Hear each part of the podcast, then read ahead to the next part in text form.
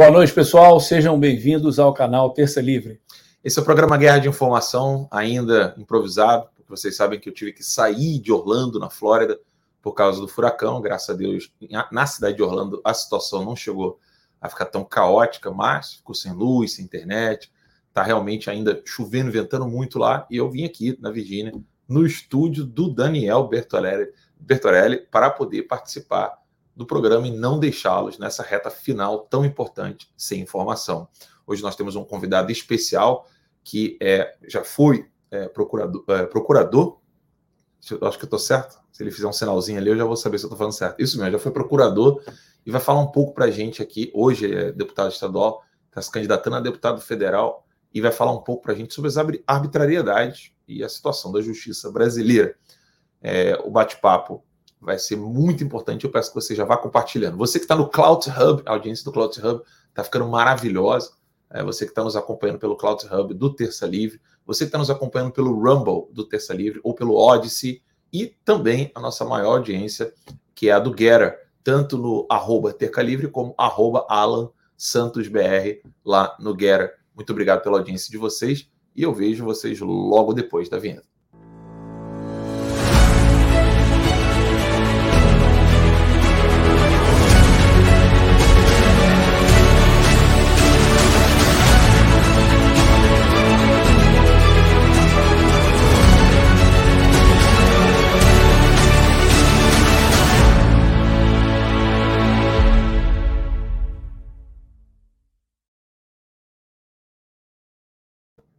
Muito bem, pessoal. 8 horas e. Deixa eu ver aqui. Um minutinho. Nós estamos iniciando nosso programa Guerra de Informação. Repito, né? Aqui no estúdio do Daniel. Invadir tua casa aqui, né? É um prazer. Sempre que, que precisar, não precisa ter um furacão para vir, venha, venha e visite. Sim, não, com certeza. É, Dan, você cuidou do professor Olavo no fim da vida e você sabe muito bem a importância de colocar as coisas tais como elas são você foi aluno professor, uh, continua sendo mesmo ele não estando entre nós. Exato.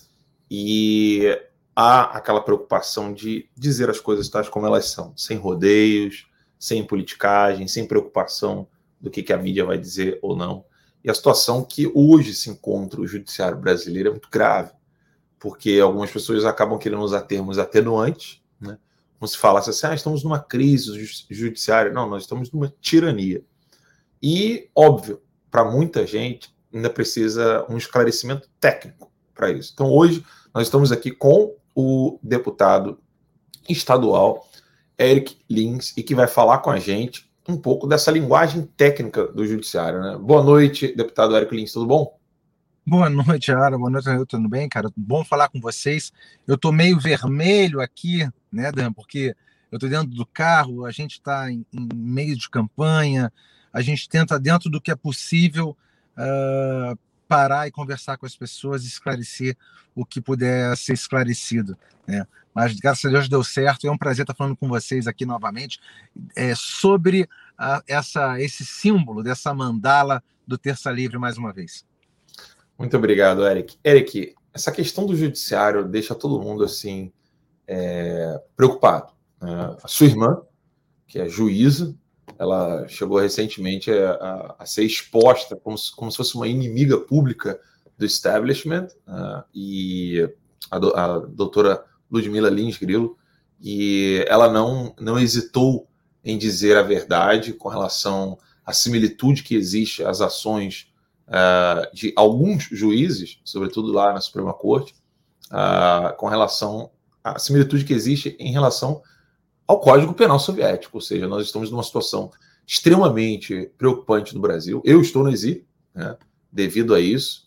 Ah, o Terça Livre sofreu perseguição por causa disso, sem nenhuma, é, sem, sem, nenhuma lei prevista, né? Não teve nada previsto em lei. Você, inclusive, falou do Terça, falou do, do, do meu caso de exílio na Assembleia, inclusive apresentando e mostrando esses absurdos. Você poderia explicar para a nossa audiência aqui é, literalmente o que, que, está se tratando o, o, Brasil hoje nessa perseguição toda é um probleminha pequeno que uh, pode assustar algumas pessoas, é um problema que afeta a todos, qual é a mentalidade hoje do legislativo local e do legislativo federal em relação a tudo isso. Eu gostaria que você explicasse um pouco para nós aqui é, o que, de fato está acontecendo no judiciário brasileiro. Bem, Alan, bem, pessoal todo que está nos ouvindo, aqui existe uma mescla entre política, sociologia e direito. A gente tem que entender que quando a Constituição de 88, que foi feita em 87, previu a repartição uh, de todos os poderes da República, né, nos nossos três poderes específicos, ela, ela determinou o que cada um ia fazer e determinou que cada um tivesse como atribuição essencial fiscalizar o outro. Isso é uma engrenagem, igual uma engrenagem de um relógio. Os relógios antigamente eles eram peças extremamente caras exatamente porque eles precisavam funcionar de uma forma muito perfeita, muito intrincada. Não poderia haver erros, caso contrário, o relógio pararia, ele daria as horas erradas ou simplesmente trancaria. Bem, a nossa democracia não é diferente. Quando alguém não faz a sua parte, no caso, os poderes da República, todo o funcionamento do aparelho começa a dar problemas. E aqui eu posso citar alguns casos. Tá? E eu vou citar com, no final uma coisa que aconteceu hoje. Os poderes eles eram para funcionar de forma equilibrada e harmônica, de forma independente, equilibrada e harmônica. Entretanto, isso não acontece mais. Isso parecia acontecer antes, porque simplesmente o poder judiciário não não fazia os ataques da forma que estão fazendo hoje. E veja, não são todos os ministros. São quase todos os ministros. Mas não, eles não agem da mesma forma. Existem alguns deles que são mais incisivos nos ataques às liberdades e às independências do Poder Executivo e Legislativo. São eles os quatro mais incidentes: Alexandre de Moraes, Faquim, Barroso e Dias Toffoli. O Dias Toffoli, inclusive, eu entrei com um pedido de impeachment contra, contra ele e está também sob a cadeira eh, do Rodrigo Pacheco. Esses quatro ministros, eles agem praticamente eh, fazendo uma reserva de poder que não lhes foi previsto na Constituição.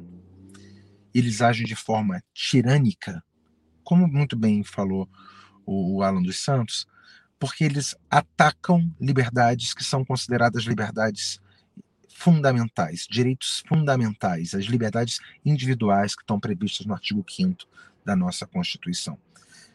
Eu gostaria de citar em especial desses quatro, dois deles têm uma atuação é, mais preponderante, que é o Luiz Roberto Barroso, que é uma pessoa que eu já admirei muito quando eu estudava para ser procurador do Estado. Né? Hoje eu sou licenciado como deputado. Eu estudei muito os livros do Luiz Roberto Barroso. Luiz Roberto Barroso foi um é um constitucionalista que fez a sua pós-graduação em Yale, nos Estados Unidos, e lá ele teve contato com todo o processo que estava acontecendo em que o ativismo judicial ele saiu de uma posição teórica para uma posição prática com vistas a segurar o avanço dos republicanos. O ativismo judicial, originalmente, ele visava simplesmente dar eficácia a algumas normas constitucionais que não haviam sido reguladas pelo poder legislativo.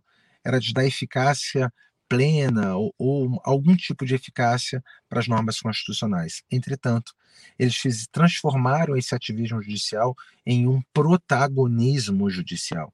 Hoje, Luiz Roberto Barroso defende que o Poder Judiciário tem um protagonismo, inclusive, em fazer com que a sociedade tome determinados rumos. Isso, em outras palavras, chama-se controle. E ele escreveu livros sobre isso e foi avançando as suas teorias até chegar no ponto em que hoje nós estamos, em que o Poder Judiciário faz qualquer coisa, de qualquer jeito, muito pouco se atende à Constituição e muito uh, criando jurisprudências contrárias àquilo que existia antes. Agora, o pior deles é o ministro Alexandre de Moraes, e tem um motivo para isso. Eu tenho falado que o ministro Alexandre de Moraes ele exibe características que seriam consideradas características de alguém que tem algum nível de psicopatia.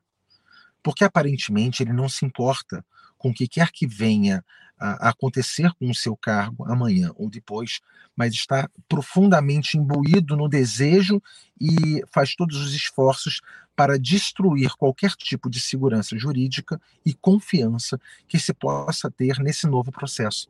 Isso é o que está acontecendo com o Supremo Tribunal Federal. Eles têm a sensação profunda de que nada pode contê-los. Por isso, em especial, o ministro Alexandre de Moraes faz qualquer coisa, de qualquer jeito, porque ele está ali cumprindo uma missão. Para quem? Eu ainda não sei. Deputado, eu tenho uma pergunta para o senhor, que é a seguinte: as pessoas geralmente esperam muito do executivo, né? No caso, esperam muito do presidente.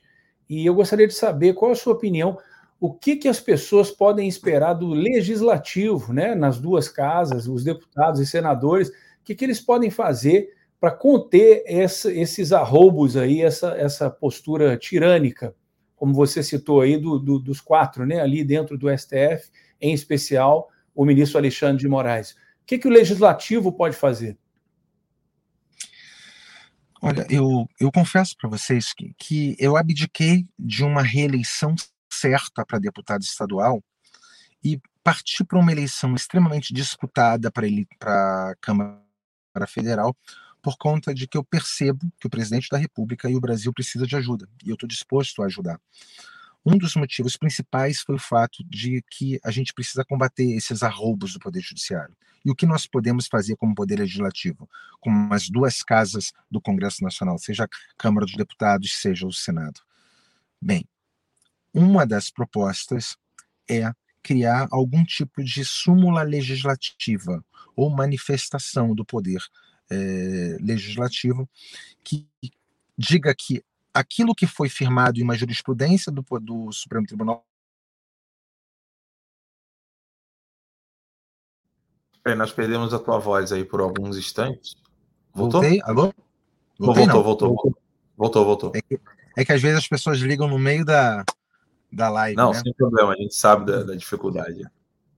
Bem, vou por outro, outro viés. Muitas vezes os nossos problemas passam porque o STF ou o STJ fixam um determinado entendimento.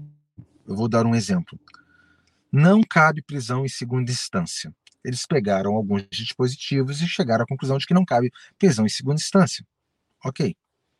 A pessoa não estaria inelegível, blá, blá chega ao Poder Legislativo e, através de um determinado quórum, diz: Este entendimento que vocês fixaram não é o entendimento correto. Ou ele vai e fala: O entendimento correto não é esse. Nós, do Poder Legislativo, representantes do povo e dos estados, entendemos que deve ser assim. E essa é uma forma de uma criação de um novo instrumento de equilíbrio, de contrapeso de determinados arroubos do poder judiciário. Esse é uma dos exemplos. Uma segunda coisa que a gente pode realmente pensar em fazer é afiar os instrumentos que já existem na Carta Constitucional e nas leis. Por exemplo, já perceberam quanto que as CPIs foram banalizadas? Que elas são abertas para uma determinada finalidade e elas se tornam algo totalmente dispare daquilo é, para o qual foram é, programadas ou foram deliberadas? Pois é, isso é uma das formas de pegar um instrumento poderoso e transformá-lo em nada. Um outro exemplo, alguns pedidos de impeachment que são feitos de uma forma, de qualquer forma, é, por exemplo, atribuindo aos ministros do Supremo Tribunal Federal crimes que não cabem a eles, mas que só caberiam ao Poder Executivo, porque são feitos de qualquer jeito. Muitos políticos só querem causar hoje. Então, eles pegam esses instrumentos, como a CPI, como pedidos de impeachment, uh, e audiências públicas, e transformam num verdadeiro show, porque eles só querem like, eles só, só querem aparecer. E isso faz com que esses instrumentos extremamente poderosos percam o seu fio, percam a sua credibilidade. A gente precisa retomar a credibilidade desses instrumentos todos. Né? E uma terceira forma, e aqui eu não digo do poder legislativo, eu digo do executivo e do legislativo, é que, uma vez reeleito presidente, ele tem um novo revestimento absoluto e inquestionável de legitimidade democrática. E quando isso acontece, a bola vai para o meio do campo novamente. Então é a oportunidade da gente tomar novas posturas e não permitir que determinadas coisas aconteçam novamente. Exemplo, hoje o ministro Alexandre de Moraes deu 48 horas para que o PL mostre as notas fiscais da auditoria ou, ou, do estudo que foi feito sobre as urnas eletrônicas. Eu não estou aqui entrando no mérito se as urnas eletrônicas são boas, são ruins, eu não sou técnico é, para poder falar delas. Mas eu sou um jurista e eu falo sobre liberdades e eu falo sobre narrativa.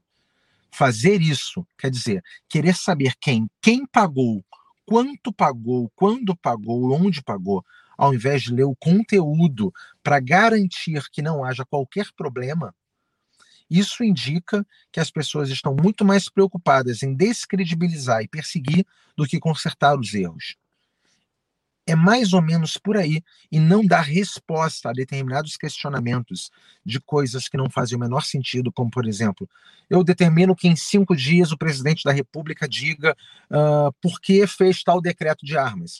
O presidente poderia falar, filo por que quilo, porque isso aqui é discricionário, é de acordo com a minha conveniência e com a minha oportunidade. Eu não preciso dar motivos. Isso aqui não é um ato vinculado, isso é um ato discricionário. Eu faço de acordo com o meu entendimento. Eu acho que esse tipo de resposta poderia ser dada para o Supremo Tribunal Federal sem problema algum, porque ele tem que se colocar no lugar dele. É, o, essa, essa ausência de compreensão, às vezes, é, mais detalhada da parte, inclusive dos jornalistas, né? ou seja, daquilo que é discricionário. Esse termo que você usou aí, eu queria até que a gente traduzisse aqui para o pessoal mais simples, né, que está nos assistindo, o que, que, vem a ser esse poder discricionário? Ou seja, que você está dizendo, tem que dar uma resposta igual assim, desse jeito, porque isso não compete ao judiciário, não compete ao legislativo, ou seja, não compete a ninguém, ele pode fazer isso. O que, que seria esse poder discricionário do, do chefe do executivo, ou mesmo poder discricionário de outros também? Olha aqui, até apagou minha luz. Peraí, deixa eu ligar. Vou ligar de Sem novo problema. essa luz. Calma aí, onde é que está isso aqui? Opa, ligou de novo. É, os atos do poder executivo, tá? Os atos do poder público, eles podem ser vinculados ou discricionários. O que, que isso significa? Vinculado é quando ele não tem opção, ele precisa fazer determinada coisa. Discricionário é quando ele tem a opção de escolher. O presidente pode escolher qual é a cor que ele quer pintar um determinado monumento que foi feito, uma determinada obra. Ele pode escolher onde vai ser colocado determinada estátua, ou se ele quer fazer um programa A ou B. Mas ele não tem opção de dizer para onde vão as emendas dos deputados, por exemplo. Ele precisa aplicar nos locais determinados. O que é vinculado é que ele não tem chance de mexer. Ele precisa cumprir uma regra. O que é discricionário, ele vai fazer um julgamento de conveniência e oportunidade. Eu julgo que é conveniente fazer tal coisa, que é oportuno, está no momento de fazer isso e vai ser bom. Então eu vou lá e faço. E eu não preciso dar nenhum motivo para isso. Existem algumas coisas que precisam ser motivadas. Eu preciso dar uma razão para fazer um determinado ato. Já o presidente da República, o governador, o prefeito, muitos outros atos do poder público não precisam de um motivo. Ele faz porque ele julgou bom fazer. É mais ou menos assim. E, e quanto especificamente ao decreto de armas, eu quero até aproveitar, porque essa pauta, Alan Dan e todo mundo está nos ouvindo, ela é uma pauta muito particular do presidente, ele que trouxe ela em voga. A gente tem a lei do desarmamento, que ela foi feita no primeiro ano do governo Lula, do primeiro governo Lula. Ela trancou uma série de liberdades que a gente tinha antes e foi contrária à nossa decisão. A revelia, Essa... né? A revelia a do revelia. a revelia do referendo, né? Sim. Posteriormente, essa esta lei, assim como a grandíssima maioria das leis, ela é regulamentada Existem, inclusive, alguns artigos aqui que dizem que ela precisa ser regulamentada. Então, cria-se um decreto. Esse decreto foi feito pelo presidente da República e ele flexibilizou uma série de dispositivos facilitando a posse de armas pelo cidadão. Esse decreto foi atacado por. Eu não me lembro qual foi o partido político que o fez, né, mas, salvo engano, foi a Rosa Weber, que foi a relatora. E a Rosa Weber deu parcial acolhimento para esse pedido. Então ele pegou, um, ela pegou um decreto, tá, que liberava uma série de coisas e falou, olha, esse daqui eu vou suspender, esse daqui eu vou suspender e esse aqui eu vou suspender. E sobrou algumas partes, tá? Uma dessas partes é o artigo, salvo engano, 17, que prevê que uma, uma série de alternativas, uma série de possibilidades a pessoa pode portar suas armas. E ela faz referência a um artigo da lei de desarmamento, o artigo 6. Esse artigo do decreto está válido, não foi sequer questionado, não foi suspenso pela Rosa Weber, está válido. E ele cita: é o inciso 1, 2, 3, 10 e 12 mas ele não cita o inciso 9, que fala dos CACs. Os CACs são previstos na lei de desarmamento como entidades desportivas. E elas, se forem regulamentadas, o porte delas através de uma simples canetada do presidente, se ele colocar esse inciso 9, onde sequer foi questionado, qualquer cidadão que esteja registrado num clube vai poder portar a sua arma que esteja apostilada se ele simplesmente der uma canetada e botar ali, ó, 9, inciso 9, onde já estão valendo uma série de outros incisos que sequer foram questionados, todos os cidadãos brasileiros que estejam num clube de tiro vão poder usar suas armas na rua. A grande pergunta que eu me faço é: por que ninguém do lado do presidente falou isso? Essa resposta eu também não tenho mas eu quero estar tá lá em cima no Congresso para estar tá mais próximo do presidente para poder dar esse tipo de sugestão para ele e poder colaborar nessa, nesses últimos objetivos da nossa liberdade aqui no Brasil como um todo. Deputado, uma última perguntinha, sei que teu tempo está corrido, uh, mas a gente quer entender um pouco mais o, o, o apocalipse zumbi que pode acontecer no Brasil. Porque eu converso muito com o Daniel, o Daniel é especialista em, em, em filmes, é ator, enfim, a gente conversa bastante sobre é, não só o treinamento dos atores, mas ele, ele entende sobre questões de sobrevivência. Tem umas facas Até meio Rambo, triste porque eu tô devendo um monte de série, tá? Mas ah. de filme aqui. Não, beleza. E aí, assim, a gente conversa bastante assim, tá, mas é, a gente tá morando aqui. O Daniel mora na Virgínia. Assim, e qual é o lugar melhor assim da Virgínia para poder é, se acontecer alguma coisa, por exemplo, tá tendo um furacão lá na Flórida agora, se acontecer algum uhum. desastre natural, alguma coisa, qual o melhor lugar para você poder viver, caso aconteça, sei lá, uma bomba de pulso eletromagnético, ou coisa do tipo. E aí a gente conversa muito que no Brasil as pessoas têm muito medo de olhar para situações extremas. Assim, ó, aconteceu uma situação extrema aqui, o que, que a gente pode fazer? E em todas as circunstâncias no Brasil, as pessoas não gostam de olhar esse, esse aspecto da vida, ou seja, o aspecto ruim, quando alguma coisa ruim acontece com você. E politicamente também. Se acontecer algo escandalosamente arbitrário uh, nessas eleições, as pessoas têm medo de olhar, de se perguntar, de comentar, caso o que, o que pode ser feito caso alguma coisa gravíssima venha a ocorrer, por exemplo, você ter o registro de milhões e milhões e milhões de brasileiros usando a camisa verde e amarelo para ir votar, fora aqueles que não vão se vestir e certamente poderão votar no presidente Bolsonaro, e a gente, de repente, olhar ali o resultado e ver: é, ah, o Bolsonaro não ganhou. Né?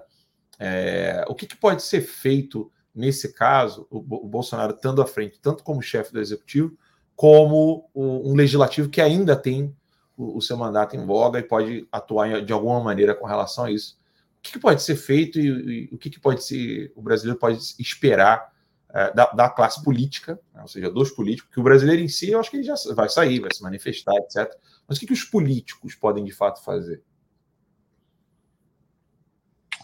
Olha, é, é uma pergunta profunda, e enquanto foi falando ela, eu fui formulando alguma hipótese do que poderia ser feito.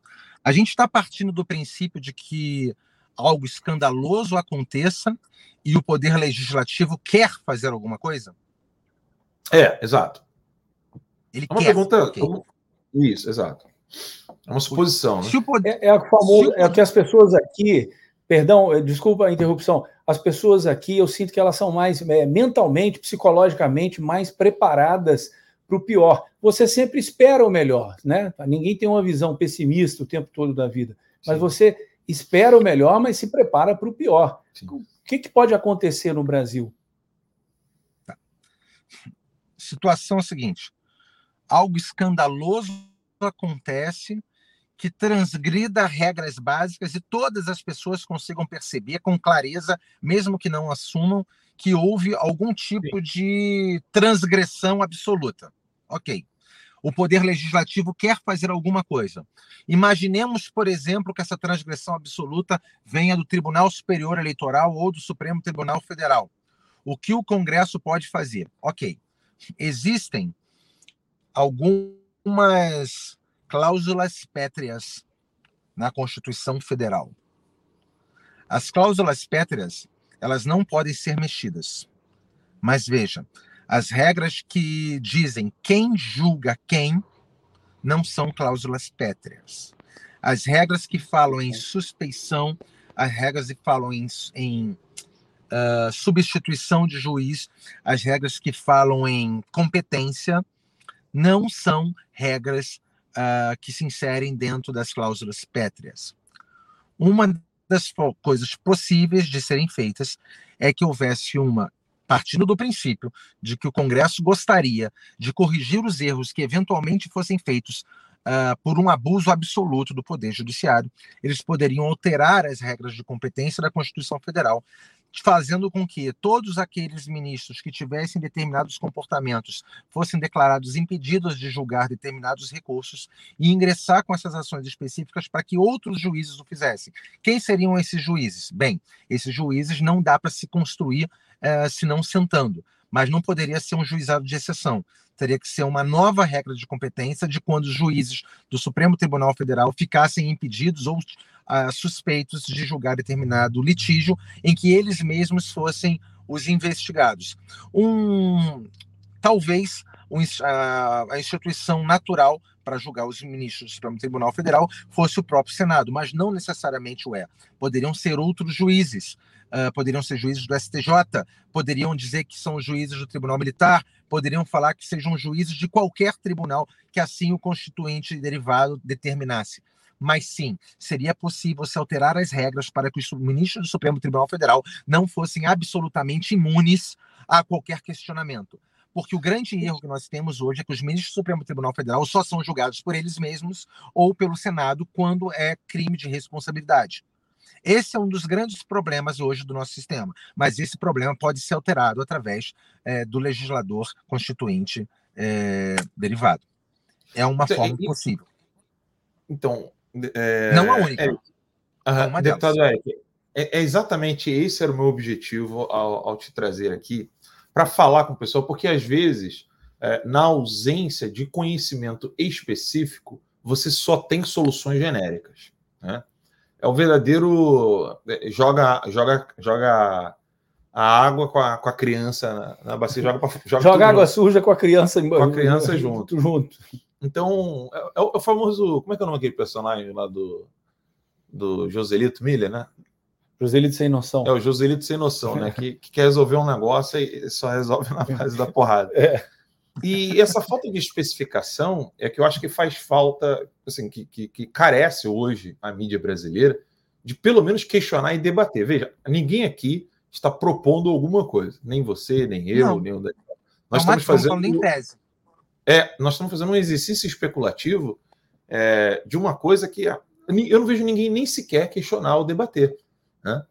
que é o fato de que o Congresso Nacional pode mudar certas regras que não são cláusula pétrea e que pode. isso pode, isso pode fazer com que o accountability, né, que eu não, não sei muito bem como é que a gente fala em É difícil, porque tem várias traduções para accountability. Eu diria. Eu não sei como traduzir isso. Accountability seria assim a responsabilidade, da... a responsabilização, na realidade. É uma né? prestação né? de contas, mas é. não é conta, conta de, de coisa financeira, né? É um termo que se usa muito aqui nos Estados Unidos é você não você não não não, não deixar correr solto. É tem um, que ter regra. Você tem que dar resposta àquilo. É. Você, tem que, você tem que mostrar para mim o que, que você fez aqui. Esse é um termo que eu gosto muito em inglês. O accountability e... é um prestar contas. É mais ou menos isso. Você tem que prestar conta para alguém. Enfim. Eu, eu vou falar para os nerds agora, tá? Eu vou falar para os nerds que estão nos assistindo. Existe um jogo, para quem não é nerd, chamado Magic the Gathering. Tá?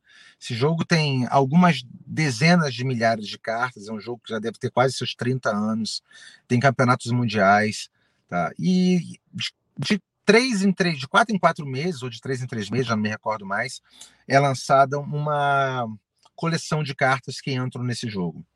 Eventualmente, algumas dessas cartas tornam-se tão poderosas e tão fortes que desequilibram o jogo e elas são banidas de determinados formatos.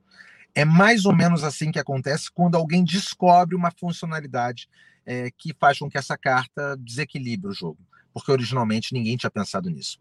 Hoje, o sistema republicano é, ele vive algo parecido, porque os ministros do Supremo Tribunal Federal, em especial eles, mas não só eles, descobriram uma forma de macetar o jogo e eles macetaram o jogo, te botaram na parede, estão batendo e você não consegue sair dali.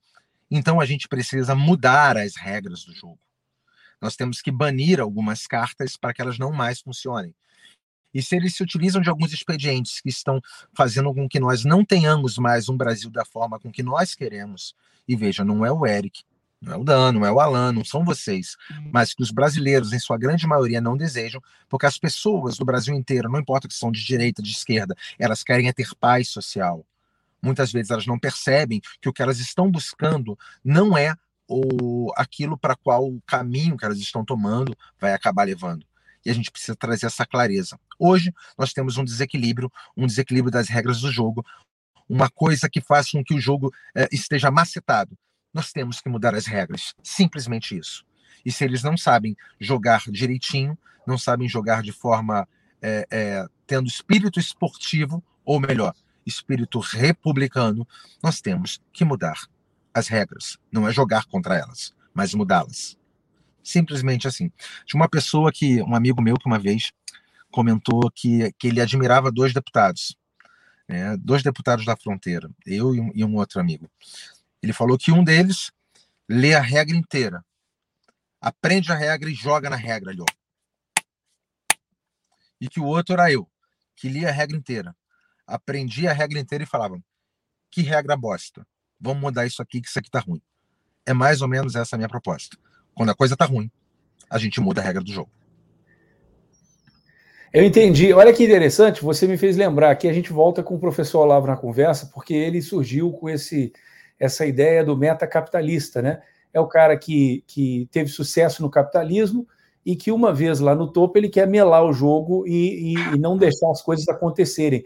Esse seria então um meta judicialismo, meta onde o judiciário que já são meta judicialistas é um, são meta judicialistas porque eles entenderam a regra do jogo, descobriram os furos no sistema e agora eles usam o sistema para massacrar a democracia e falam que isso é em nome da democracia, né? Tu conhece um, um novo termo, tá? É do qual eu já me apropriei.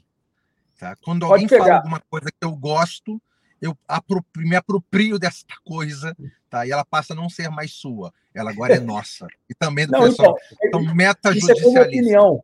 Isso é opinião. Opinião deu, tá dado. Aí, se for ruim, o pessoal mete o pau, né? Aí é ruim, né? Mas se eu for boa, pegue e use, por favor. Eu sou uma pessoa que, eu, desde que eu era muito criança, eu tinha um horror mais do que absoluto de estar errado. Acho que todo mundo odeia estar errado.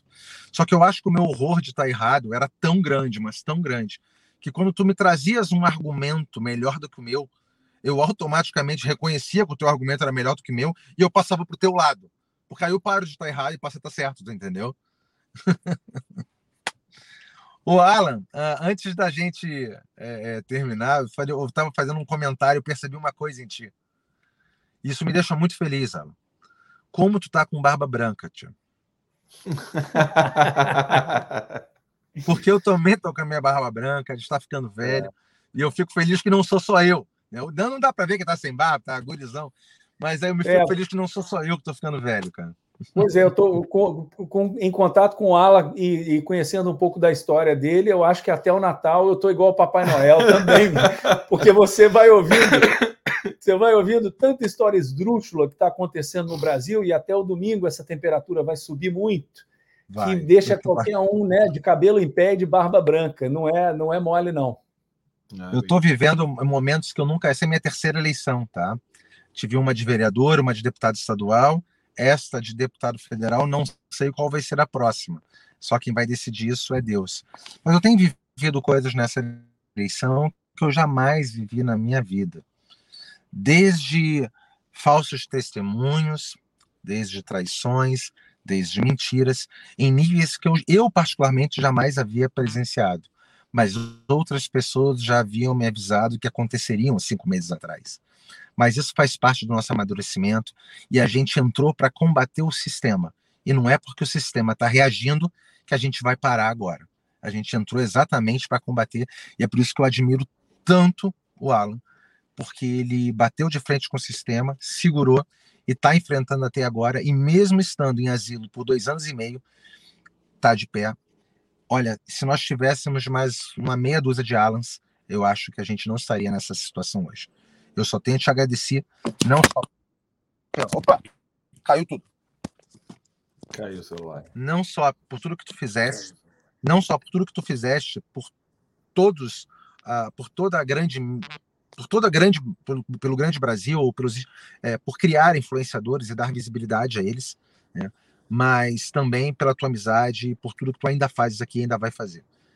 Até domingo a temperatura vai esquentar, mas no domingo há de ser um dia de regozijo para todos nós. Que assim seja, que Deus possa nos abençoar Amém. bastante. Muito obrigado.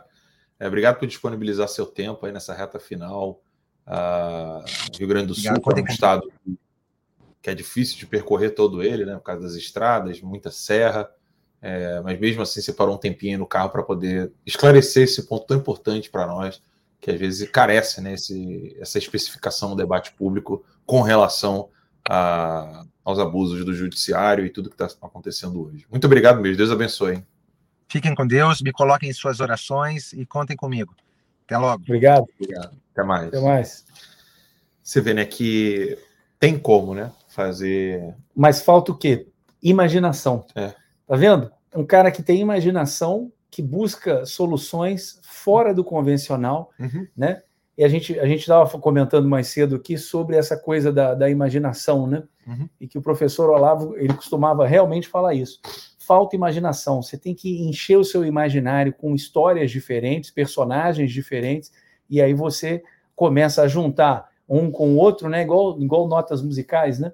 Você tem as notas musicais e são só sete mas se você misturá-las de uma forma diferente ou colocar um ritmo diferente, fica quase infinito. Infinidade de músicas, né? Então, assim, existe às vezes uma infinidade de soluções. Seja por causa da cadência, seja por causa do ritmo, Exatamente. seja por causa da melodia, seja por causa da harmonia. Exatamente. Bem, é, é eu, eu fico cada vez impressionado de ver tanto a, a Ludmilla como o irmão dela, que é o Eric, de ver que, infelizmente, no Brasil, é, quem ganha mais like, quem viu e quem ganha mais notoriedade é sempre o palhaço do circo. Né? É, fazendo dancinha. É. Hoje eu vi uma que eu não vou nem comentar. Dembele, Nossa. Então, mas é, é, é, exatamente isso, mas é, é, é triste isso que o ganha-se. Quem, quem ganha relevância, né? É o palhaço do circo, né? O cara que é o engraçadinho. Agora, uma pessoa séria que está fazendo um, um trabalho sério não, não tem reconhecimento. É, o Bolsonaro passou por isso também. Hoje ele está com grande notoriedade, mas ficou anos, anos jogado de escanteio. Nós colocamos aqui um vídeo para vocês de 2015, né? É. Terça Livre tinha um aninho, mostrando, né? O, como é que o Bolsonaro fazia campanha para ser deputado, ou seja, como é que ele trabalhava como deputado. Ele mostrava lá, ó, é Lamarca, Marighella, denunciando todos os terroristas. E hoje o pessoal aí é, apoiador do presidente, achando engraçado colocar coisinhas é, bobinhas num, num momento tão dramático. cruel, dramático e crucial para o Brasil como esse de hoje. É, eu tenho um trecho aqui né, que eu queria mostrar, que é da aula do professor lá. Nós estávamos presentes nessa aula, quando ele falou, você vai lembrar bem, que é quando ele fala assim: é, você, você já viu uma universidade inteira ter uma ideia brilhante contar para alguém? Eu lembro, eu lembro disso. Você lembra dessa aula? A gente estava lá. Eu estou com essa aula, com um trecho dessa aula aqui, e eu quero que você acompanhe conosco. Eu vou comentar é, essa aula, não na capacidade de comentador do Olavo, porque eu não tenho competência para isso, mas só para poder compartilhar um pouco com vocês o que eu pude aprender naquele dia, o que o Daniel pôde, pôde aprender naquele dia. Alguém poderia dizer assim, Alan, colocar um trecho dessa aula do professor agora, com tantas notícias, com tantas coisas, uh, no, assim, poucas, poucos minutos antes do debate presidencial da eleição mais importante uh, das últimas décadas do Brasil? Sim, você vai entender o porquê. Assista aí e não deixe de compartilhar essa live. Fico impressionado como mesmo pessoas que sabem que a mídia está sendo mentirosa usam essa mídia como critério final da verdade. Eles acreditam que se algo é realmente uma verdade de fato, vai acabar aparecendo na grande mídia. Se não apareceu, é apenas opinião ou é teoria da conspiração. Presta bem atenção. O que é a mídia? É, dizer, é a opinião apresentada à maioria como se fosse a opinião da maioria. Na verdade, não é nem, nem a opinião da maioria, é. Né? É a opinião de um grupo de jornalistas e de um grupo de empresários. Esse é apresentado como se fosse a opinião geral. Ora, aí tem que lembrar aquele negócio que dizia Karl Marx: a maioria geralmente está errada. Não é isso? Se você quer saber a verdade sobre algo, a primeira coisa que tem que fazer é ignorar a opinião geral. Você acha que é normal assim? Sobre qualquer assunto, a maioria está sempre sabendo a verdade? Ou ao contrário? Hum? Você conhece alguma descoberta científica que foi feita pela população em geral? Hum? Chega lá, lei da gravidade.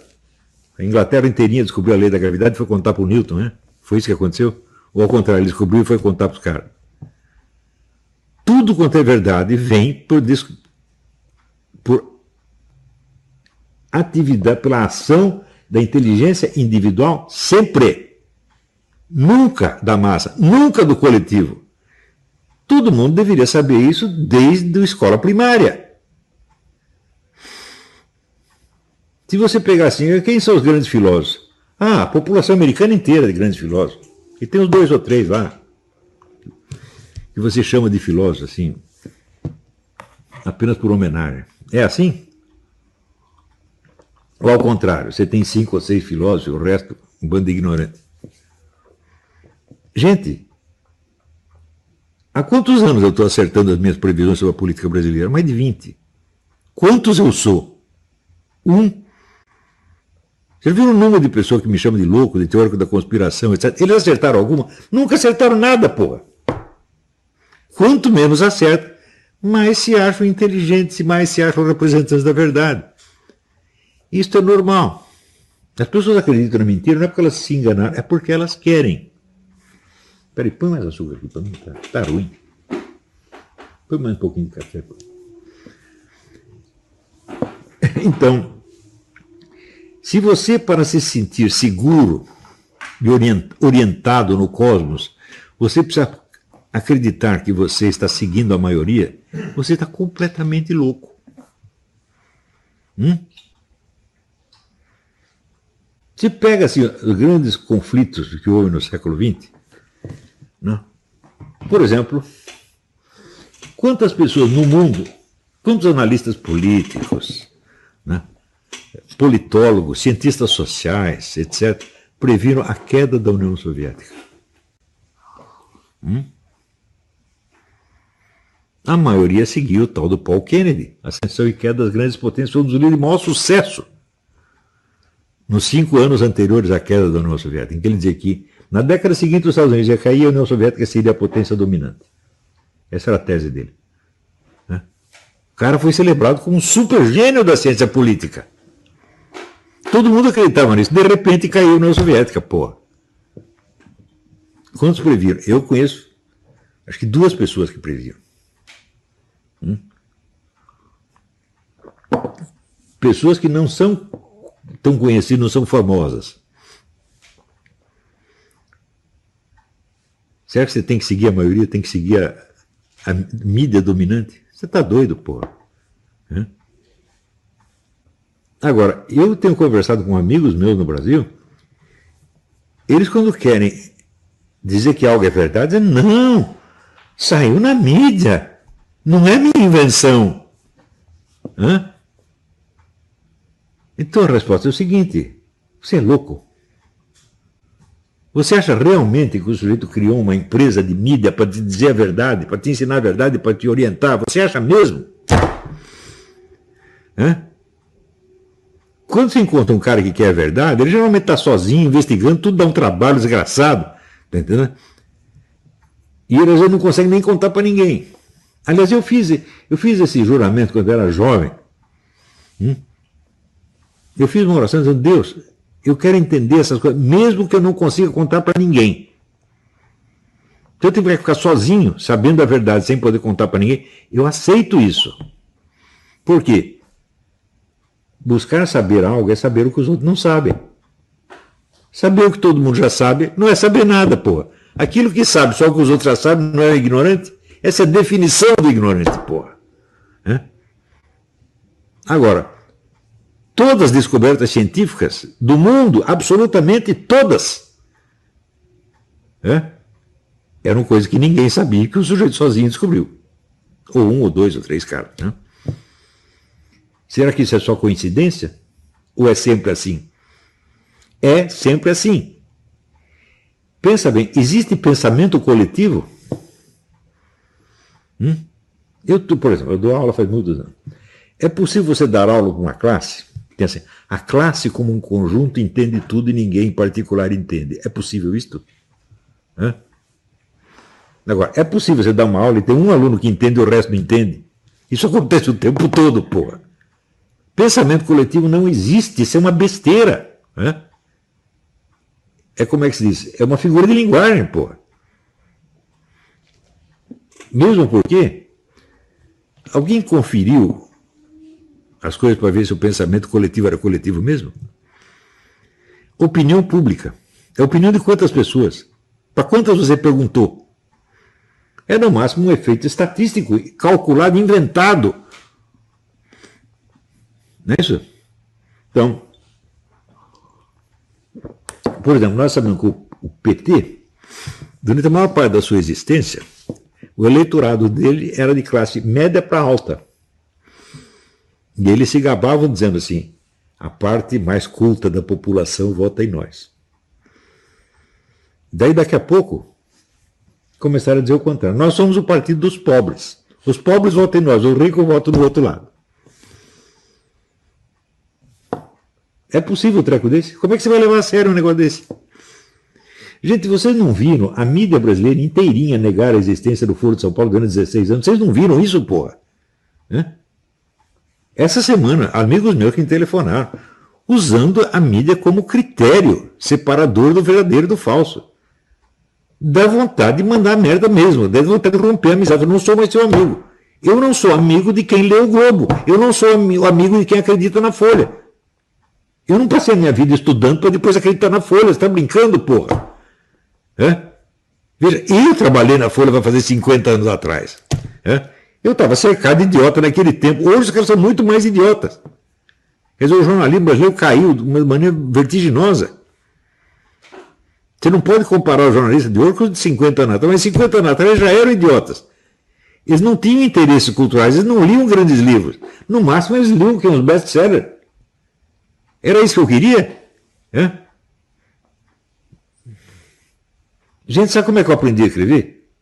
Eu até os 23 anos eu tinha lido a literatura brasileira praticamente inteira. Não inteira, assim, materialmente, um por um. Não, mas o essencial. Eu peguei o livro do Otto Maria Carpo, Pequena Bibliografia Crítica da Literatura Brasileira, e fui vendo ali todos os títulos que ele destacava como importantes e li todos. Assim eu aprendi a escrever. Alguém no jornalismo fez isso? Esses que escrevem hoje fazem isso? Seu Felipe Feto fez isso? Hã? O ministro Borroso fez isso? O Faquinha fez isso? Não, eles não sabem escrever. São semi-analfabetos.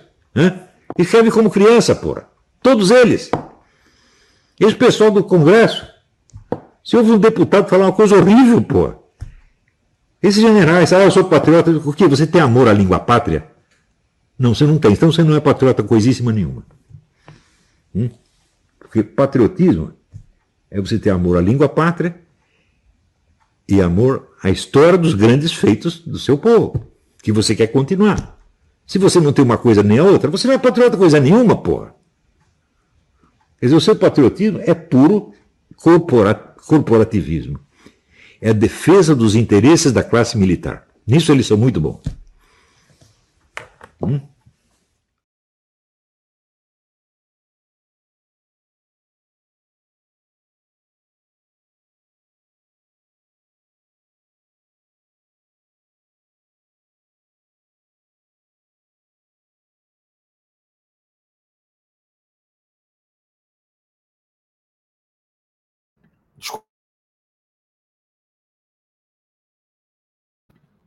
Pronto, tirei do mudo aqui. A gente estava no mudo sem querer, pessoal. Desculpa aí.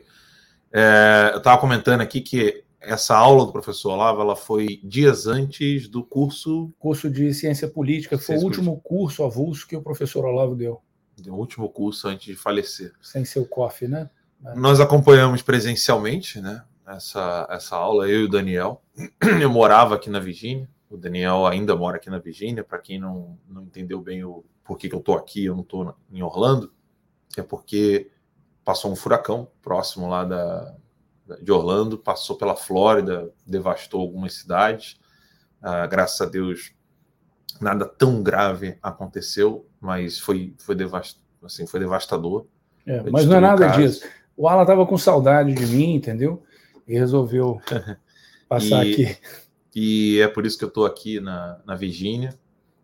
Hoje é quinta-feira, dia de São Miguel Arcanjo. Amanhã eu quero ver se eu consigo já estar no estúdio. Então eu viajo hoje à noite ainda, para amanhã a gente poder fazer a análise do debate que vai acontecer daqui a pouquinho o último debate com, com os candidatos à presidência, nessa loucura toda, né, onde você tem um bandido, um criminoso, chefe de quadrilha mesmo, né, que está como candidato a presidente, uh, um homem que foi esfaqueado pelos comunistas, que está querendo trazer o bem para o país, que é o presidente Bolsonaro, essa situação caótica toda, a gente fez questão de colocar essa, esse trecho da sala do professor Olavo, são 10 minutos de corte, né? Eu sei que é um, um corte longo uh, para um programa como esse, mas era crucial que vocês assistissem, porque o que vai acontecer com o Brasil e o que pode ser feito com o que vai acontecer com o Brasil em qualquer cenário, seja o presidente Bolsonaro, obviamente, conseguindo ser reeleito, porque é isso que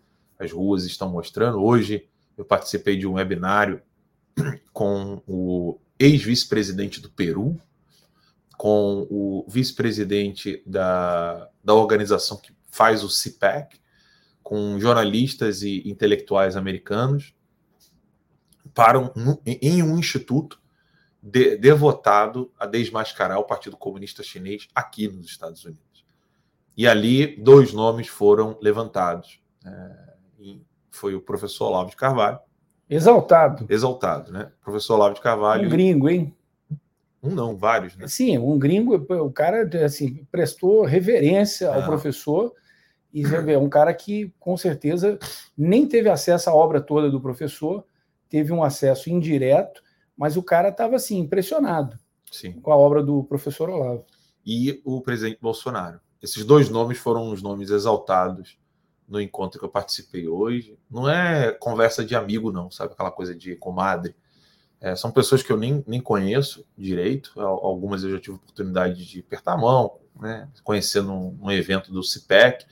Queriam me ouvir falando da por que, que o Brasil hoje, é, as eleições brasileiras hoje, elas são a segunda é, eleição presidencial mais importante do mundo é, vejam só, por que, que esse vídeo é importante do professor Olavo? Você não vai ver isso na mídia, você não vai ver a mídia a, a, dando o devido valor a um webinário como esse, falando o que realmente é, importa para o povo, tanto americano quanto a mídia brasileira para o, para o povo brasileiro. E não esperem que isso venha acontecer. esse trecho onde o professor fala assim: olha, a imprensa, ela como é, estatal ou, ou privada, o, interesse é do dono. O interesse é do dono. O interesse é dos donos, ou seja, daquele, daquele oligopólio, daquele monopólio que está ali. Eles é quem tem interesse de trazer para vocês o que para eles é crucial, para eles é importante.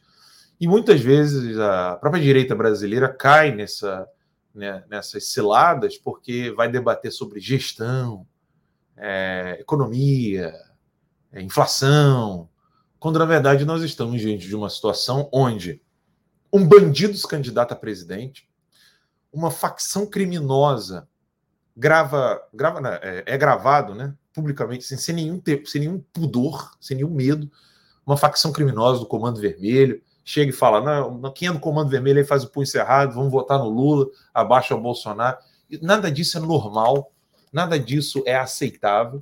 Diálogos cabulosos, né? Diálogos cabulosos com o PCC, etc. E todo mundo quer falar aí se a Michelle usou roupa X ou Y, ou se o ajudante do presidente Bolsonaro fez algum depósito é, é, criminoso, coisa do tipo. Não é nem criminoso, não, porque eles não estão nem alegando isso. Eles são tão canalhas que eles nem coragem de dourar a mentira, eles, eles, eles têm capacidade. Eles falam, basicamente, ó, rolou ali um, um, pagamento, a gente quer saber como é que foi. Ninguém nem tem coragem de falar assim, não, isso aqui tem indícios de ser criminoso. Nem isso teve com relação ao ajudante. Não, é só o ar, de, de, é só o ar de denúncia para parecer que é uma coisa gravíssima, entendeu? É como se colocasse assim: olha, o assessor do presidente atravessou a rua pela manhã, hein? Isso é muito estranho. E era 5h45. Uau! Né? Era 5h45. É. Aí você vai ver, o cara estava fazendo um Cooper 5h45 da manhã, estava dando uma corridinha. É. Mas o tom que eles colocam a matéria e a escolha de palavras ali, quem trabalha com, com texto, é ficcional ou não, você, quem, a ferramenta dessas pessoas são as palavras. Às vezes usam muito mal, porque não sabem usar mesmo, são Sim. analfabetos funcionais. Mas a, a, eles conseguem é, dar, dar um tom que eles querem ali na matéria, entendeu? E manipular as opiniões, manipular a massa. Embasado em nada. Não tem embasamento na realidade como a gente falou aqui ontem, né? Sim. Embasado na realidade. Realidade não sei da onde. E aí o, falta essa falta essa intrepidez, sabe? Essa coisa de não, quem que é você, né? Isso que o deputado Eric Lins falou, né? Falou assim: não, a resposta que eu vou dar eu filo porque quilo, né? É. Eu fiz porque eu quis e pronto, acabou. É, é, é um poder discricionário, né? Ou seja, eu, eu tenho a, o, a competência de poder decidir aqui por que, que eu quero isso, por que, que eu quero aquilo, eu não tenho que dar satisfação a ninguém. E o que o Brasil pode presenciar no domingo só, só são duas coisas, né? Ou uma fraude eleitoral descabida e totalmente descarada, é, ou tentando levar o, a candidatura para o segundo turno, e aí todo mundo já sabe que realmente vai ser fraudado, ou o, o presidente Bolsonaro já vai ser fraudado já no primeiro turno, e ele, sabendo disso, pede para todo mundo colocar a camisa verde e amarela, e diz ainda de, em, em, tom grave, forte, né? Grave no sentido de peso, né? Que é para ele, ele, não impôs isso a ninguém. Ele falou assim: convido voluntariamente. Foi um pedido é, a todos a usarem a camisa verde e amarelo. O, o, a, a, clareza dessa mensagem. Você, eu não preciso, eu não liguei para o presidente Bolsonaro, não liguei para Eduardo Bolsonaro, não liguei para ninguém. Eu não preciso ter fonte é, específica para dizer para vocês o seguinte: está na cara que o presidente Bolsonaro quer mostrar a quantidade de pessoas que o apoiam em comparação com a quantidade de pessoas que poderiam ou não apoiá-lo ou apoiar, ou apoiar qualquer outro candidato.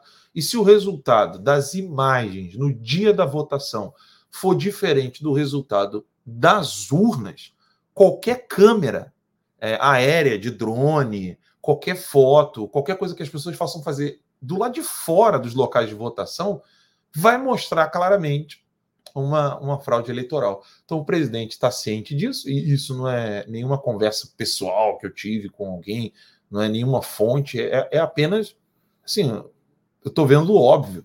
Né? O presidente está preocupadíssimo com isso e disse algo grave, algo firme.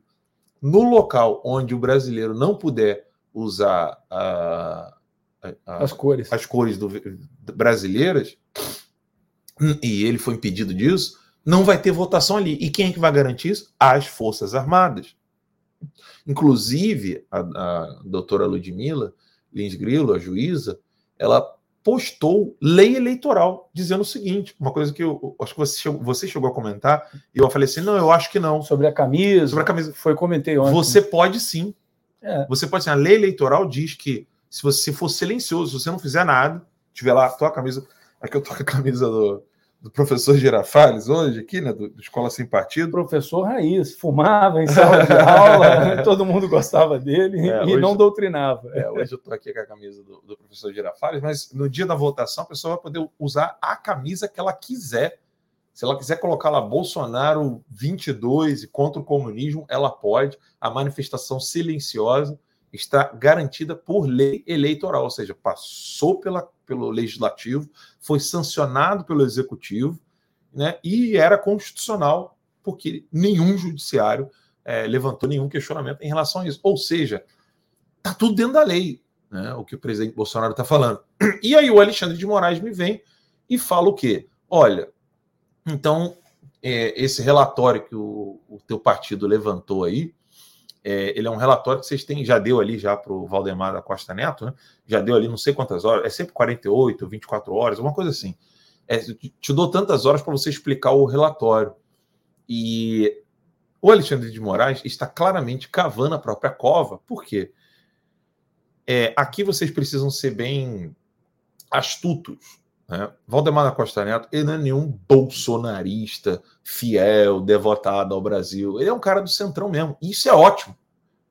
Isso é ótimo, porque ele está comprando a briga, mostrou o relatório, colocou as, o dinheiro do partido à disposição do presidente Bolsonaro, que é uma coisa que ninguém nunca na direita teve um grande partido à disposição para poder ter meios de ação para poder utilizar é, a, a, favor do, do Brasil.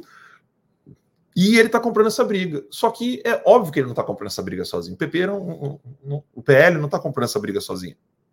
É óbvio que deve ter ali é, vários deputados é, dos outros partidos, inclusive presidentes dos outros partidos, vendo o que já aconteceu com o Roberto Jefferson, já estão cientes de, de algo grave que possa acontecer.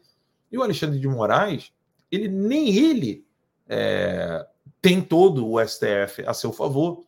Ele está, inclusive, não começando STF, a se queimar aqui fora, né? É, é. E, e, e eu ia falar o seguinte: a, a, entrevista daquele daquele desembargador, não lembro agora o nome dele. Sebastião. Sebastião Coelho. Isso. O, o desembargador Sebastião Coelho, que deixou claro que, olha, não sou só eu, não.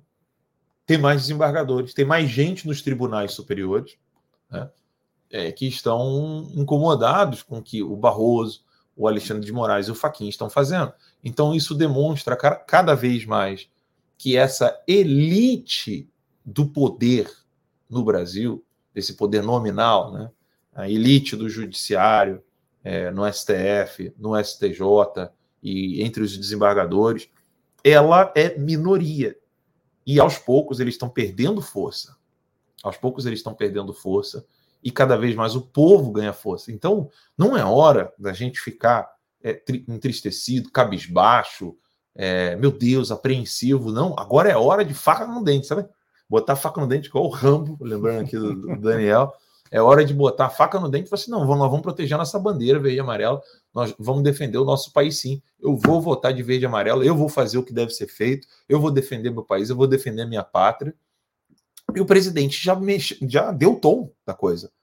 Ó, onde o brasileiro não puder é, exercer a lei que lhe permite fazer a sua defesa é, patriótica, não vai ter eleição. Não vai ter eleição. É, e é, a hora é agora.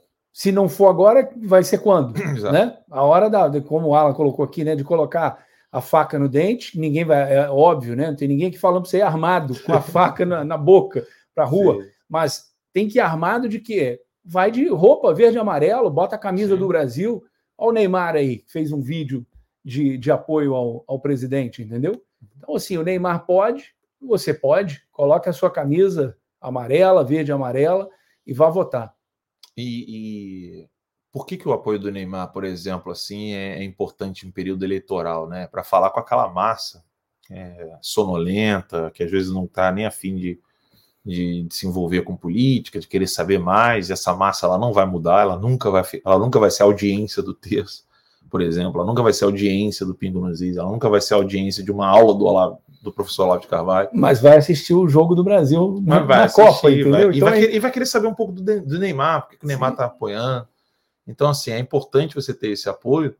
E o Neymar não é bobo. Ele não apoiaria se ele não tivesse preocupado. Porque ele é hoje o jogador mais valioso do mundo.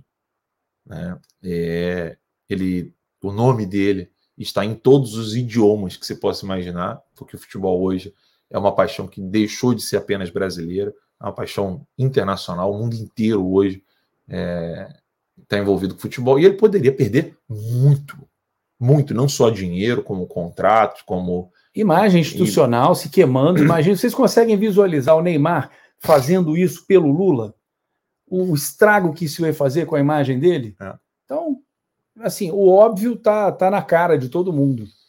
Precisa aumentar né, o número dessas pessoas com coragem de gritar ao mundo a, a urgência de, do Brasil voltar a ser grande, voltar a ser gigante, não apenas territorialmente, não apenas geograficamente, não apenas por causa da sua fauna, da sua flora, etc., suas belezas naturais, mas por causa de, de homens de valor né? Pessoas como você que está nos assistindo agora, que em casa dobra os seus joelhos, preocupado com o futuro dos seus filhinhos, preocupado com seu, o com seu emprego, preocupado em prover as coisas para o seu lar. Né?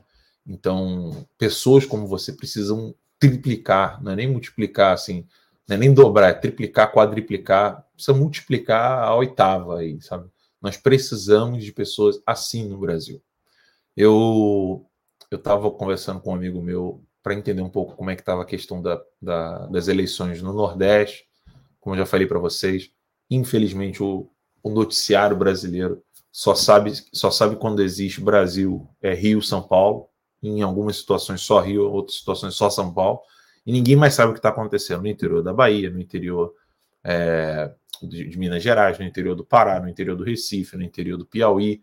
Por isso que nós entrevistamos até a, a ex-jornalista, a ex-apresentadora da TV Piauí, que, que, é, que é candidata, né, Samanta. Que foi cancelada, né, e já já está de volta ao ar. Eu fiz questão disso porque vocês precisam sair dessa, dessa amarra da imprensa brasileira que faz vocês apenas olharem para Rio São Paulo igual, igual dois. Como é que é o nome do cavalo aqui? Aquele, aquele tapa, tapa-olho aqui é, de tapa cavalo. Né? de cavalo.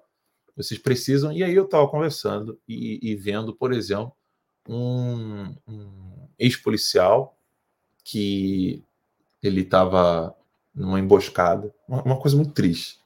Ele estava numa emboscada, a filhinha dele estava no carro, muito lindinha a filha dele, tem foto dela aqui. E ele sabendo que eram é, narcotraficantes que queriam executá-lo, ele fez de tudo para chamar a atenção dos caras, deixou a menininha no carro e saiu para que os caras viessem atrás dele. Eles, eles sacaram, eles entenderam que poderiam feri-lo mais ainda, matando a família. Então eles não foram na direção dele, foram na direção da menininha, foram lá e mataram, executaram a garota. Todo mundo sabe quem são esses traficantes. É, ele chegou a executar um deles depois, foi preso, né, perdeu o cargo na polícia, se ferrou e agora está vindo a deputado e em campanha, em campanha, Daniel. Os caras tentaram matá-lo. Tem o registro do vídeo. Eu assisti. Né? E, enfim, essa é a situação brasileira. É a barbárie versus o, o povo de verdade, o, o, cidadão de bem. É assim, é do, de um lado é a barbárie, é, é, é o caos. Do outro lado são as pessoas que querem tocar a vida, mas às vezes não dá mais para cruzar os braços. O Brasil está na beira de um precipício. E assim, é agora, é domingo. Se deixar passar agora, vai ter que prestar continência daqui a pouquinho para algum algum soldado cubano aí, numa, alguma gulag numa fazenda eh, brasileira, entendeu? É o que vai acontecer. Ou numa cadeia. É. Uma cadeia totalmente ilegal, inconstitucional, enfim. Não é brincadeira o que o, o Brasil está enfrentando. Eu espero que você hoje, com a ajuda de hoje dia de São Miguel Arcanjo, né, com a ajuda dos anjos de Deus, possa conversar com seus familiares, explicar é, tudo isso que você nos ouve falar aqui, da urgência de você sair dessa hipnose, de achar que a imprensa tem a verdade, que a imprensa seria como se fosse um órgão portador de verdades absolutas, etc. E que você possa virar para seus familiares, seus amigos, as pessoas que estão na igreja, né, e alertá-los. Hoje, o ditador da Nicarágua fez um discurso abjeto. Amanhã a gente vai comentar um pouco mais sobre esse discurso, porque eu vou estar lá no estúdio, a gente vai ter mais meios até para poder colocar o vídeo. É, ele dizendo assim, igual, igual a igreja galicana, não vou aqui entrar na questão histórica, mas ele falou assim, tá, mas quem elege os bispos? Quem elege os padres? Por que, que eles estão à frente das comunidades? Justificando a ditadura dele de mandar prender e fechar igrejas. Então, sim, você precisa cobrar o seu pároco, o seu pastor, com relação à covardia, ao silêncio que eles estão tendo nesse momento crucial do Brasil. Ah, não, porque religião é política. Não, não é política. Não é política. Existe um inimigo que ele não está se erguendo, ele já está de pé. Ele já está com as algemas na mão, batendo na tua porta. Só querendo saber se você é adorador de nosso Jesus Cristo ou não. Só para saber se você quer a civilização ocidental ou não. Só para saber se você quer ou não obedecer a tirania globalista, socialista. Já está batendo na tua porta. Hoje a Kamala Harris falou que os Estados Unidos têm uma, uma boa relação com a Coreia do Norte. É.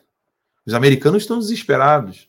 Só que o eu posso dizer para você, isso aconteceu com o Brasil.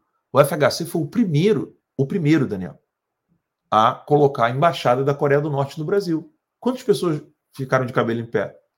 Quase nenhum. Quantas pessoas, sabe, arrancaram as vestes, né? rasgaram as vestes? Quase nenhuma.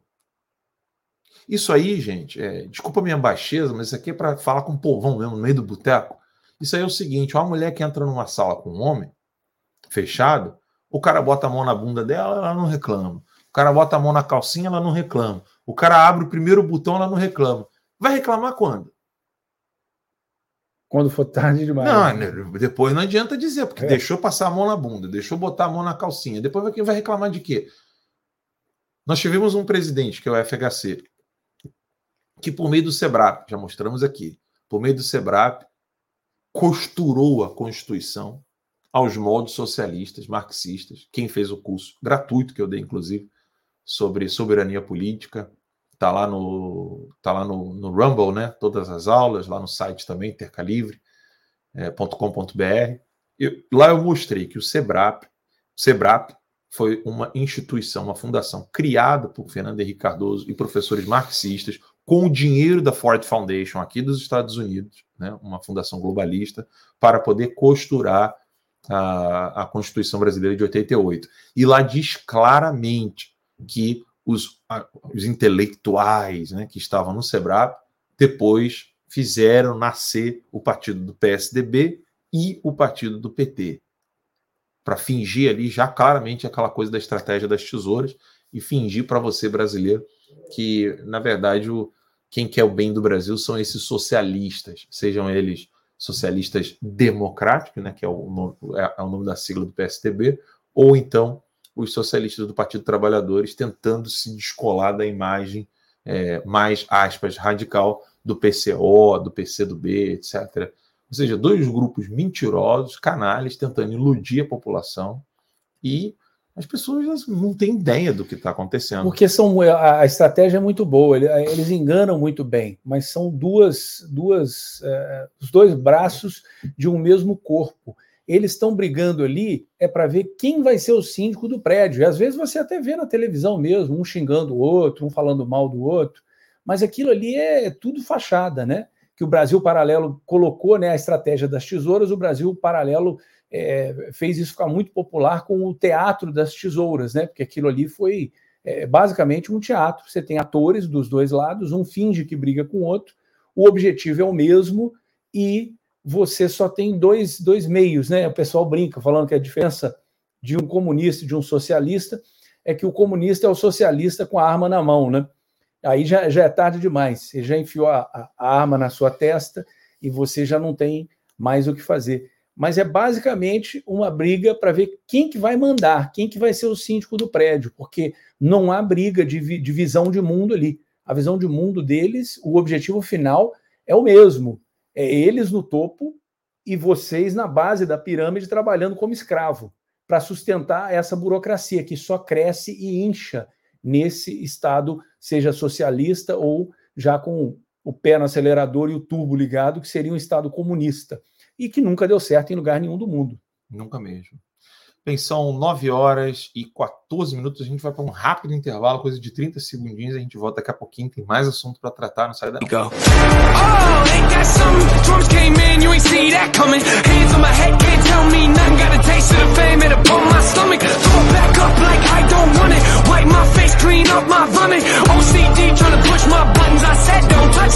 y'all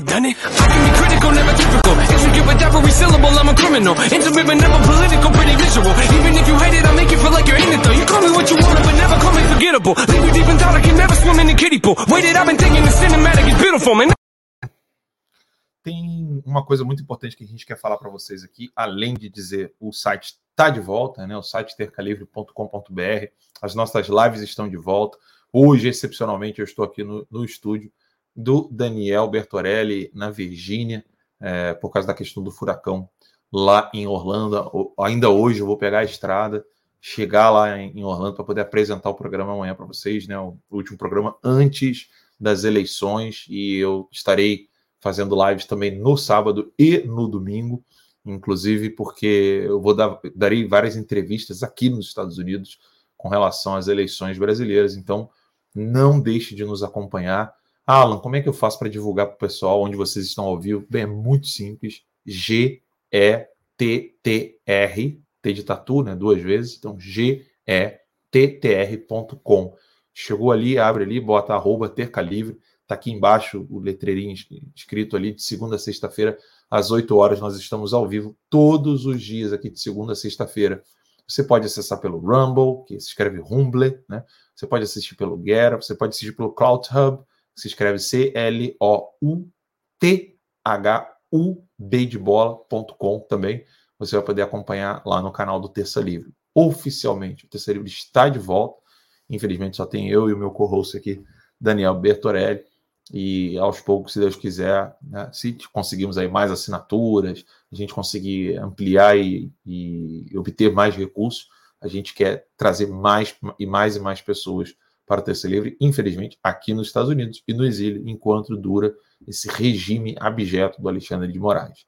Dito isso, Daniel, tem uma coisa que eu quero mostrar aqui para o pessoal, que às vezes quando a gente fala de comunismo, socialismo, Muita gente pensa que a gente estaria exagerando, ou é sempre o fantasma do comunismo. Né? E óbvio, alguma pessoa que pudesse estar nos ouvindo poderia falar assim: tá, eu, eu cheguei aqui agora, estou conhecendo esses caras, eu quero saber direitinho de onde eles estão tirando isso. Bem, eu estou aqui com um caderno de teses do PT, onde diz abertamente. Você tem a imagenzinha aí no, no teu celular? O que eu quero pegar o número da página que ele fala assim, quer ver? deixa eu ver se eu acho aqui. A palavra socialismo aparece 18 vezes, é no ponto 12, não é isso a imagem? Vai aqui, ó. Peraí, deixa eu só acertar uma coisinha aqui. Ponto 40, né? Ponto 40. Bem, eu tenho essa. A gente pode ler as 18 vezes que ele menciona isso aqui. Eu quero mostrar isso aqui para o pessoal. Deixa eu compartilhar a tela com vocês aqui. Isso aqui é o caderno de teses do PT, tá? Onde é o sexto congresso, não é o caderno de teses, perdão, é o sexto congresso do Partido dos Trabalhadores. Não é nada é, desatualizado, não. Já é o do, da campanha do Lula, etc. Está aqui a imagem para vocês acompanharem de perto com a gente, para que não fique nenhuma dúvida, nenhuma. Esse aqui é o caderno de teses do PT, o caderno de, teses, caderno de resoluções do PT, do sexto Congresso Nacional do Partido dos Trabalhadores. Né? E ali está ali o nome do Congresso é Marisa Letícia Lula da Silva, é a esposa lá do. Ex, né? Ex-esposa do bandido. Falecida, né? Uhum. E aqui é, é, simples. Você pega, a gente está com um documento aberto na mão aqui, e vamos ele, ele já nos dá 18 menções à palavra socialismo. Porque a, por que a imprensa vai ficar dizendo para o pessoal? Não, isso aí é coisa da, da, da, mídia fake news, etc., do, ou dos blogueiros, né, né, assim que eles gostam de falar. É, a imprensa que escondeu a existência, a mera existência do Foro de São Paulo por 16 anos. Exato. E taxavam de teoria da conspiração essa mesma mídia. E aí, assim, você tem aqueles empresários, né, querendo dizer o seguinte: não, não é bem isso aí, não. Né, ele vai abrir a, a economia brasileira, etc. Olha o que diz aqui o próprio sexto congresso do PT o mundo caminha para o aumento acelerado dos conflitos entre o imperialismo e os países dependentes, entre os super ricos e uma crescente maioria empobrecida. Por isso mesmo, a dinâmica atual do capitalismo é cada vez mais autoritária e incorpora de modo crescente e permanente ameaças às liberdades democráticas. As políticas de superausteridade esvaziam os regimes de bem-estar social e impõem novas formas de exclusão social e aumento acelerado da desigualdade. Esse mundo não pode ser compreendido e nem superado se não empreendermos a crítica radical do capitalismo e a defesa do socialismo democrático. Democrático. Democrático. Recolocando essa perspectiva como motor de nossas ações.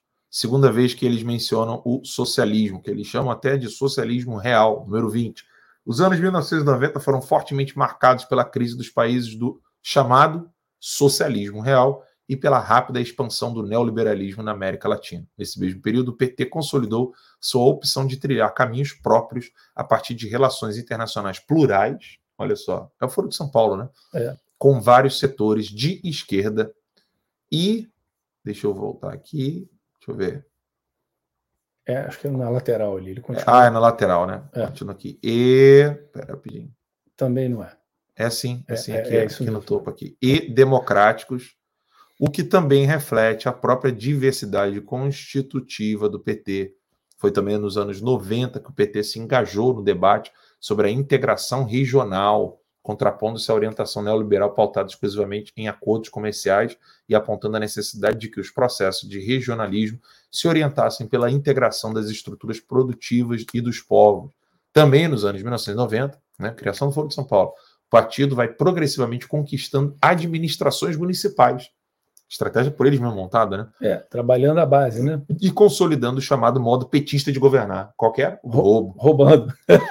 com forte espaço para instrumentos de democracia participativa, com repercussão, reconhecimento e ações internacionais que, aliás, contribuíram para o surgimento do Fórum Social Mundial. Terceira vez, aí vem aqui né, a defesa do socialismo democrático, falando toda aquela conversinha de blá blá blá de minorias. O discurso é sempre lindo. Uhum. Por isso, ao realizar o balanço deste período, período, não podemos deixar de enfatizar nossos êxitos, não porque não tenhamos cometido erros, tampouco porque tenhamos sido exitosos em tudo. Aliás, se fosse assim, o golpe não teria ocorrido e viveríamos no socialismo. Gente, veja bem, Aqueles estão dizendo que eles não acertaram o suficiente, e a prova disso é que eles não vivem no socialismo ainda. Porque se não tivesse o impeachment de Dilma Rousseff, onde nós estaríamos? Nem sei. Tá aqui, aqui, ó. Onde e viveríamos no? Ah, sem dúvida. Eu, eu não sei no, no, mundo real. Aqui no socialismo eles estão colocando como se fosse uma coisa linda, né? Não, mas aí seria o socialismo. Ou seja, isso deixa claro que se eles acertassem as coisas, onde eles estariam? No socialismo, né? É, eu quero chegar aqui no ponto 40, em direção. Aqui, ó. Essa daqui, ó. Os governos Lula e Dilma são e devem ser vistos como uma parte importante dessa, desta trajetória. É, tá errado, dessa trajetória. Tá errado, é. é. Analfabetos. Não como seu ápice, nem como seu final, pois muito ainda há o que, é, o que fazer e muito mais ainda conseguiremos fazer transformações profundas e estruturas em direção ao. Estruturais em direção ao socialismo democrático. Está aqui, ó. Resoluções sobre socialismo petistas aprovadas, lá, lá. Aí está falando aqui. E tem mais, eu quero pegar o número 40 disso aqui. Essa aqui, o PT entende que a reconstrução do socialismo como ideal de amplos setores sociais é um dos maiores desafios da nossa época. Depois diz: nosso partido se constituiu realizando uma profunda crítica aos limites e às contradições da social-democracia e ao chamado socialismo real. Que, que, que crítica é essa aqui? Isso aqui daria uma aula inteira, né? Aqui, o PT, com a criação do Foro de São Paulo, está querendo reconstruir o sonho de Lenin, Isso foi parte da minha palestra hoje em inglês, nesse fórum que eu participei. Reconstruir o sonho, o sonho de Lenin de um, um modo gramscista e não por, na base da, da força. da força. Entendeu? Que é o que eles chamam de socialismo real. É literalmente tentar chegar até é, onde chegou a China, só que iniciando é, por meios, aspas, é, democráticos, ou seja, você mascara ah, o processo eleitoral, você compra a mídia, você emburrece a universidade. Sem uma ruptura visível, porque a ruptura Exatamente. visível gera uma reação é, é violenta, né? É, é, o, é o tal do sapo sendo cozido vivo você for esquentando a água devagarinho, fica muito mais fácil. É, isso aqui vale até a pena uma, uma, uma, uma live só sobre isso, e talvez a gente vai falar sobre isso no, no sábado, é, em detalhes aqui para vocês. O Partido dos Trabalhadores buscará com maior audácia, veja bem isso aqui agora, maior audácia e rigor teórico, com vigor e compromisso, intensificar o debate sobre os fundamentos de nossa concepção de socialismo democrático em diálogo com as forças populares. Leia-se guerrilha. Né? É, grupos de, de vandalismo, é, minorias, etc., intelectuais, artistas, partidos de esquerda, alimentando-nos para isso também da interlocução com a esquerda em diferentes partes do mundo. Que é o que está acontecendo aqui fora. Já estão até montando um think tank ali, né? Um, um grupo de pessoas em Washington. Já estão montando, não, já montaram com intelectuais, pseudo-intelectuais, artistas, com, e ele, é, a sede dele é em Washington, para descer o cacete no Bolsonaro. A ideia é essa. Então, enquanto ele não sair de lá, vai ser assim, sem parar. O Bolsonaro é só a cereja do bolo. Aí aqui vem: o socialismo pelo qual lutamos corresponde à mais profunda democratização. Isto significa democracia social, pluralidade ideológica, cultural e religiosa, igualdade de gênero igualdade racial, liberdade de orientação sexual e identidade de gênero. A igualdade entre homens e mulheres, o fim do racismo e mais ampla liberdade de expressão sexual serão traços distintos e estruturantes da nova sociedade. Começa blá blá blá todo aqui. Tudo que eles colocam aqui como liberdade e democrático, na realidade, são pontos cruciais de divisão da sociedade, né? É ali que eles começam jogando um grupo contra o outro. O socialismo petista é internacionalista. Somos todos seres humanos, habitantes de um, mesmo planeta, casa comum a que temos direito e de que todos devemos cuidar. Lembra daquela frase do que eu sempre coloco pro, nas aulas do Eder Sader, né? O comunismo um marxismo é, internacionalista, entretanto, ele precisa assumir uma identidade nacional antes de poder ser aplicado. É um estágio, né? Está é, tá aqui claramente confessado. O socialismo deve também propor alternativas mundiais de organização social, ou seja, já não é apenas transformar o Brasil em comunismo, mas todas as Américas, né? É na verdade, todos os países, né? O que eles querem é o fim de qualquer resquício. O socialismo que almejamos só existirá com a efetiva democracia econômica. Deverá organizar-se, portanto, a partir da propriedade social dos meios de produção. Propriedade social que não deve ser confundida com propriedade estatal e que deve assumir as formas individual, cooperativa, estatal, etc. Que a própria sociedade democraticamente decidir. É... é legal como é que eles usam democraticamente sem parar. Tudo que usa democraticamente é. sem parar é porque não é. Os ideais e valores do socialismo democrático se constituem para nós nos referenciais para a formulação das bandeiras de luta para resgatar o que está sendo destruído pelo governo golpista e aprofundar a construção de nosso programa alternativo para o país, que deve avançar nas formas democrático-populares iniciadas nos governos Lula e Dilma.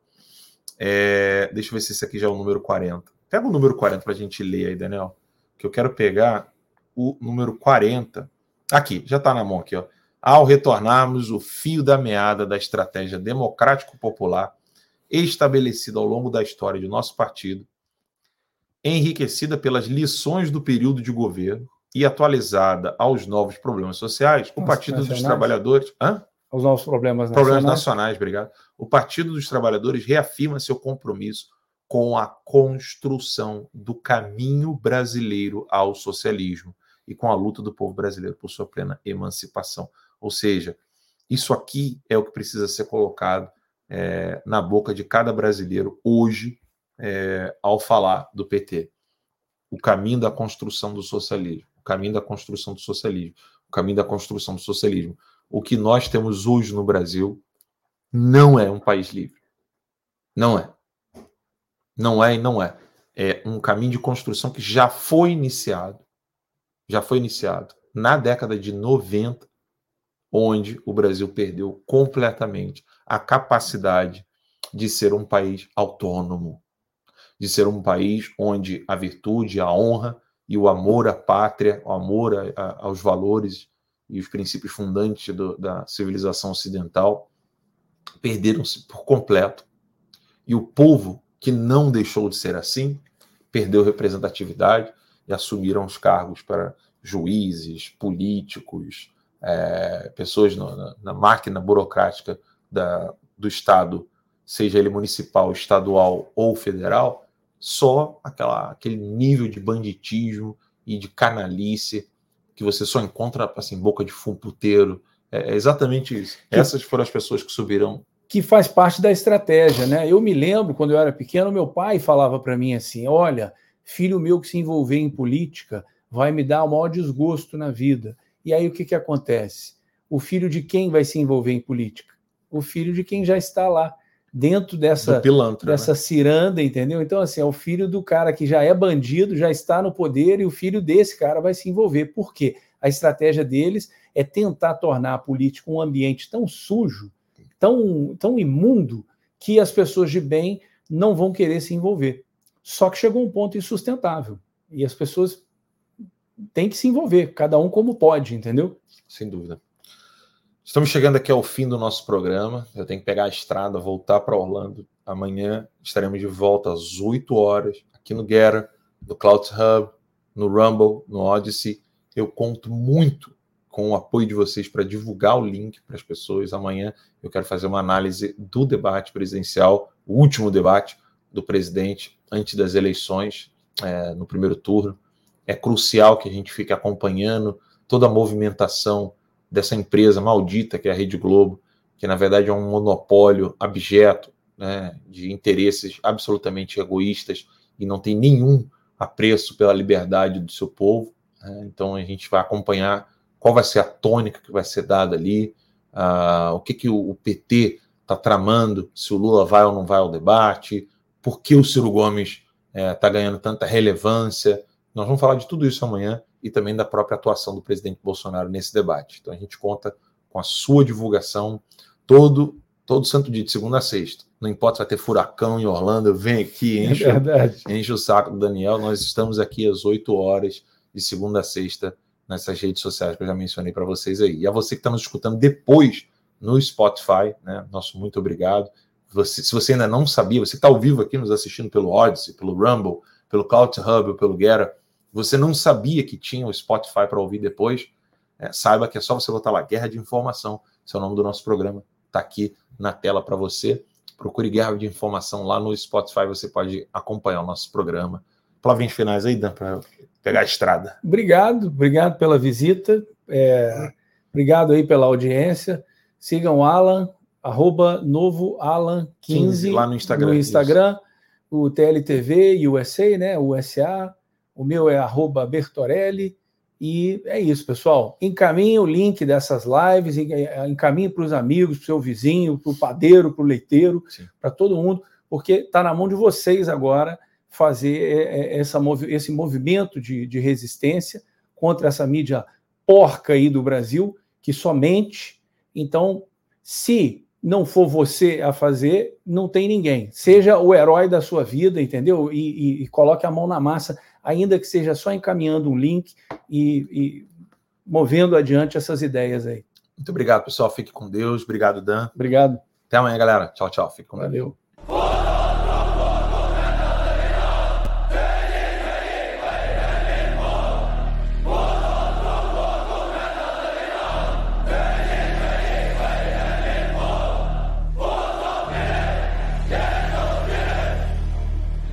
Deus. Good afternoon.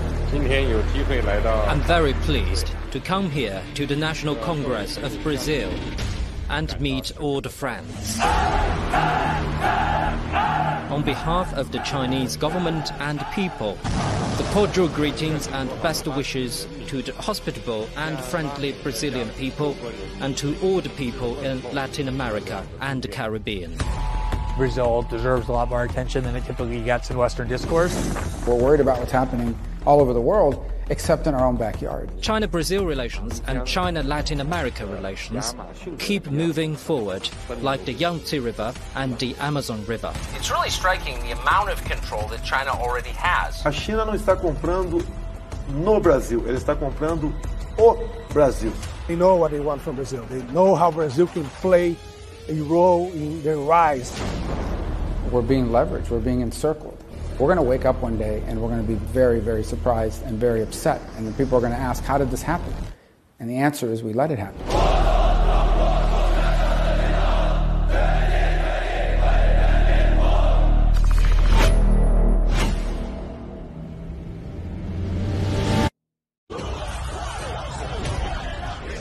Todo ladrão tem o seu pano. José Genuíno, ex-presidente do PT, preso. José Dirceu, preso. Antônio Palocci, preso. Delúbio Soares, preso. Gedel Vieira Lima, ex-ministro, aquele das malas de dinheiro, preso. E quem mandava em todos eles? Luiz Inácio Lula da Silva, preso. Domingo, última chance de fazer justiça com o seu voto. Ladrão nunca mais. Bom